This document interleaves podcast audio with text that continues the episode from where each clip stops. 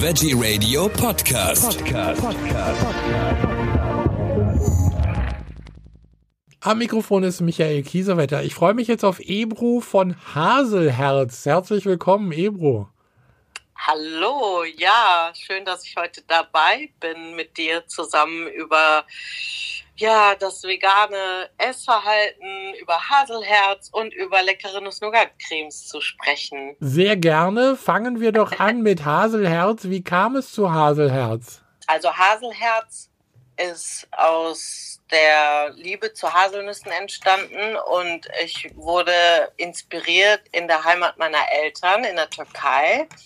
Und dort gab es einen Aufstrich, der jetzt nicht unbedingt ähm, Nutella in gesund war, sondern eher Nussmus-mäßig. Mhm. Und das war für mich die Inspiration und der Kickoff, dass ich dann Haselherz gegründet habe. Und wichtig bei Haselherz war mir immer, dass ich nie weißen Zucker benutze, weil ich weißen Zucker selber auch nicht esse. Und wenn es dann on top noch vegan ist, also wenn ich auf tierische Zutaten verzichten kann, weil das Rezept das so bedingt und so war es auch, dann war es eben auch automatisch vegan. Und Palmöl kam sowieso nie bei mir in die Tüte. Genau, ich habe mich dann inspirieren lassen und bin dann in der Türkei auf die Suche nach Herstellern gewesen, wollte dann so einfach, ne, ich hatte das ja alles im Neben, Nebenjob gegründet. Also ich hatte noch einen Hauptjob in der Werbeagentur, da habe ich die Marken von Unilever betreut als ähm, Account Director und war so vernetzt und mittendrin in der Werbeindustrie.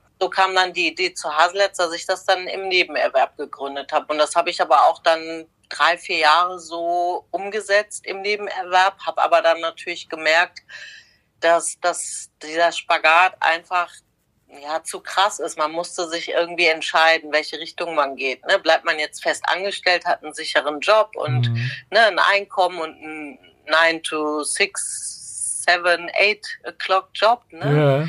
Oder äh, entscheidet man sich für die Selbst- und Ständigkeit äh, und hat dann irgendwie 24-7 äh, ja, die, die, die Selbstständigkeit im Kopf. Ich habe mich dann für die zweite Variante entschieden, weil ich immer wieder, als ich auf ja so Konsumentenmessen war, so wie Veggie World, Heldenmarkt und wie sie alle heißen, ne, wo mhm. man direkten Kontakt hatte zu ähm, direkten Verbrauchern, ja. habe ich immer das Lächeln im Gesicht gesehen und die Begeisterung, wenn die meine Sachen probiert haben. Und für mich war das irgendwie schon ein Zeichen, dass ich auf dem richtigen Weg bin. Ja, und seitdem ähm, gibt's Haselherz und Haselherz hat sechs Artikel ähm, sowohl ähm, ja, Hasel, wie der Name schon sagt, ist die Haselnuss immer so im Mittelpunkt und ja. drumherum gibt's dann die Produkte. Ich habe vegane Schokoladen, ich habe vegane Nuss-Nougat-Cremes, ich habe auch eine andere vegane Creme, die nur mit Traube gesüßt ist, was ja auch ähm, inspiriert ist von, ja. von den, auch wieder aus dem Orient, weil die Traube als ähm, Alternative wie Dal-Sirup und was es alles gibt, ist halt eben auch typisch türkisch. Mhm. Und das für mich auch ähm, eine Süßungsalternative. Äh, und somit war dann auch die Traube Nuss entstanden. Genau, und ähm, was eben für mich auch immer ganz wichtig ist bei Haselherz, dass ich eine überschaubare, transparente ähm, Zutatenliste habe. Also meine Nuss-Nougat-Creme besteht nur aus vier Zutaten und hat einen sehr hohen Haselnussanteil von über 35 Prozent. Und ähm, dort süße ich halt auch mit Kokosblütenzucker. Das gilt auch für meine Schokoladen, die dann mit ganzen Nüssen verfeinert sind. So cool. eine schmale, leckere Tafel ja. in hell und dunkel. Ja, das ist die Geschichte zu Haselherz. also vier Zutaten, das überzeugt mich auf alle Fälle, denn äh, ich sag mal, das ganz bekannte, die ganz bekannte Nougat-Creme, die hat, glaube ich, 400 Zutaten oder so und äh, besteht aus allem Möglichen, außer aus äh, Haselnüssen wahrscheinlich. Ja, ja, hat aber, aber auch Berechtigung. Ja, um Gottes ja, Willen. Ne, das, das, wird auch immer ein, ich sag mal, Marktführer bleiben, bis wir alle, ne, nicht mal, also das wird sich, glaube ich, nicht ändern. Aber mein Motto ist ja auch, wenn ich ähm, eine ja, gesund darf man ja auch nicht sagen, aber eine bekömmlichere oder bessere Alternative anbiete, ja. dann mein Beitrag auch, dass ich, also ich bin immer der Meinung, man kann nicht diesen Palmölkonsum, der die letzten 20 Jahre so gestiegen ist, weil es ja fast in jedem zweiten Lebensmittel und in Waschmittel und Kerzen enthalten ist, das wissen ja auch schon sehr, sehr viele. Ja. Wir können das zwar nicht ähm, verhindern, aber wir können ja mit, also mit einzelnen Schritten, Entscheidungen am, Kau am Regal während des Kaufs, kann man ja dazu beitragen, dass dann doch ein Ticken weniger Palmöl konsumiert wird, weil ganz aus der Welt wird man es nicht schaffen, das ist klar. Das sagt auch jede äh, WMF, Greenpeace, ne? Mhm. da weiß man ja, wie ertragsreich Palmöl ist, ja. aber wenn man darauf verzichten kann, dann sollte man darauf verzichten. Das finde ich einen tollen Ansatz. Äh, ich will noch mal fragen nach der Höhle der Löwen. Da warst du ja auch. War das wichtig für dich und auch für die Produkte von dir? Ja, auf jeden Fall, weil man hat ja dann innerhalb von 20 Minuten eine Reichweite von über drei Millionen Menschen. Ob die dann am Ende dich kaufen oder nicht kaufen, das ist erstmal irrelevant, aber zumindest bist du schon mal einen Schritt weiter, weil das halt wie so ein Eichhörnchen für jedes Startup ziemlich müßig ist, den Bekanntheitsgrad aufzubauen. Also in der Hinsicht war das auf jeden Fall ähm, ein wichtiger Weg, der auch viel verändert hat. Also der hat auf jeden Fall äh, für Umsatzboost gesorgt, so wie es auch bei anderen Startups ist, die in der Sendung ähm, gezeigt werden. Mhm. Und ähm, also ich habe noch immer Leute, die mich ansprechen im Supermarkt oder wenn ich im Gespräch bin oder auch manchmal mache ich auch persönlich in Hamburg mal Verköstigung, dann sagen die Mensch, ich habe sie doch da gesehen und das finde ich immer ganz toll, wenn die das ja. so sagen. Freut mich voll.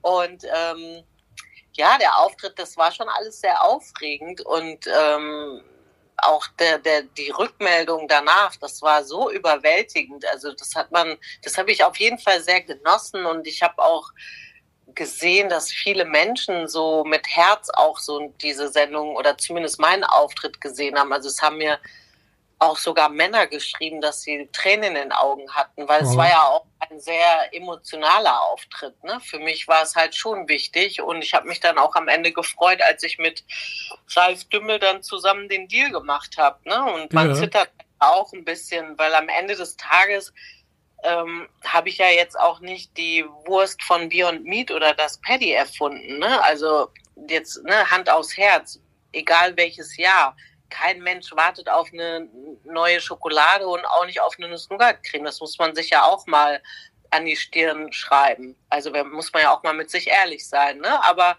wenn man, da ist ja eine Geschichte drumherum und der Geschmack und das ist halt das Wichtigste. Wenn man davon überzeugt ist, ist es halt weiterhin der richtige Weg, weil sonst hätte ich auch schon längst ähm, aufgehört, wenn es nicht so wäre. Ich wollte gerade sagen, also man hört es dir durchaus an, dass du überzeugt bist von deinen Produkten. Was ist denn geplant? Werden noch auch noch andere dazukommen? Ja, auf jeden Fall. Also für nächstes Jahr haben wir ein paar Projekte jetzt in der Pipeline, ähm, die ich natürlich jetzt nicht so groß ähm, platt trete. Also wir sind noch in der wie sagt man, Musterphase, wo man so sich noch rantastet und hier noch ein bisschen und da noch ein bisschen. Also da wird auf jeden Fall noch mal eine schöne Sortimentserweiterung folgen. Da dürfen wir gespannt sein. Du betreust auch ein Projekt. Das fand ich eine ganz spannende Geschichte.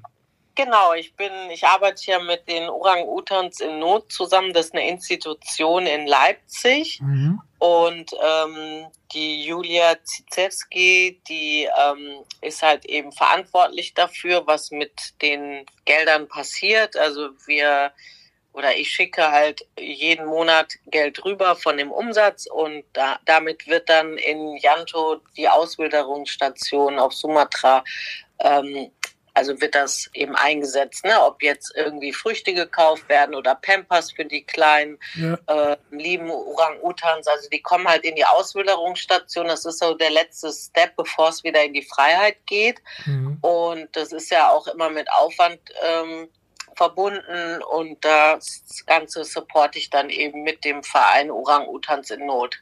Und das macht halt unheimlich Spaß.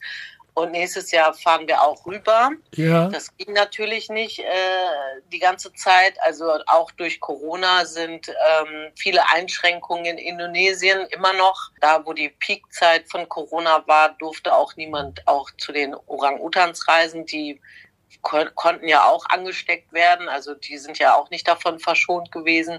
Also es war schon sehr streng.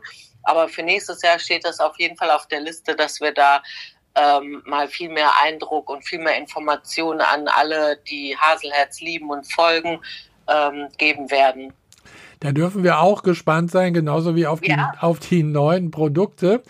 Wir haben jetzt über alles gesprochen, was, glaube ich, wichtig ist. Was wünschst du dir äh, für die Zukunft? Wie soll es weitergehen?